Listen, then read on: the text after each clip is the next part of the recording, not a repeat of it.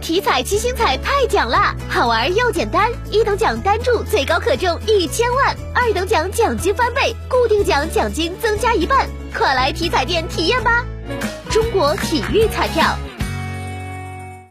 郑州市新冠肺炎疫情防控第三十二场新闻发布会要求，严格采买时间，原则上对超出一小时的人员减免后续的出行次数。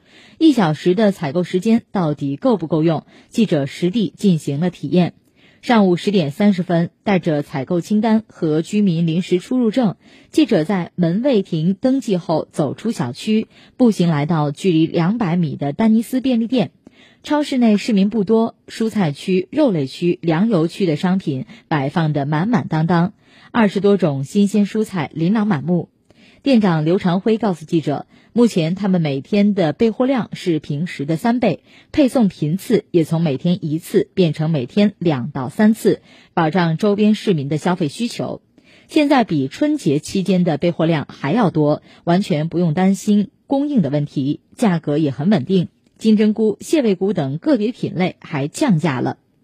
记者选购了零点四一千克西兰花、零点四五千克韭菜和零点四三四千克龙豆，共十四点四元，价格基本和五一假期前一样。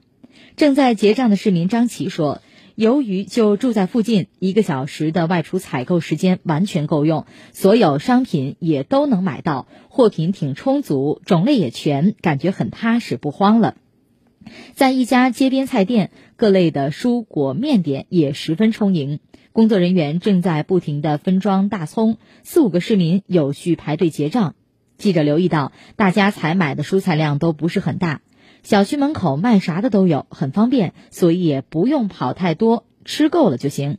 此前，面包店、药店均正常营业，保障周边市民的生活购买需求。本次采购加采访，记者去了三个店铺，共买了六样蔬菜和一盒面包，花费四十分钟。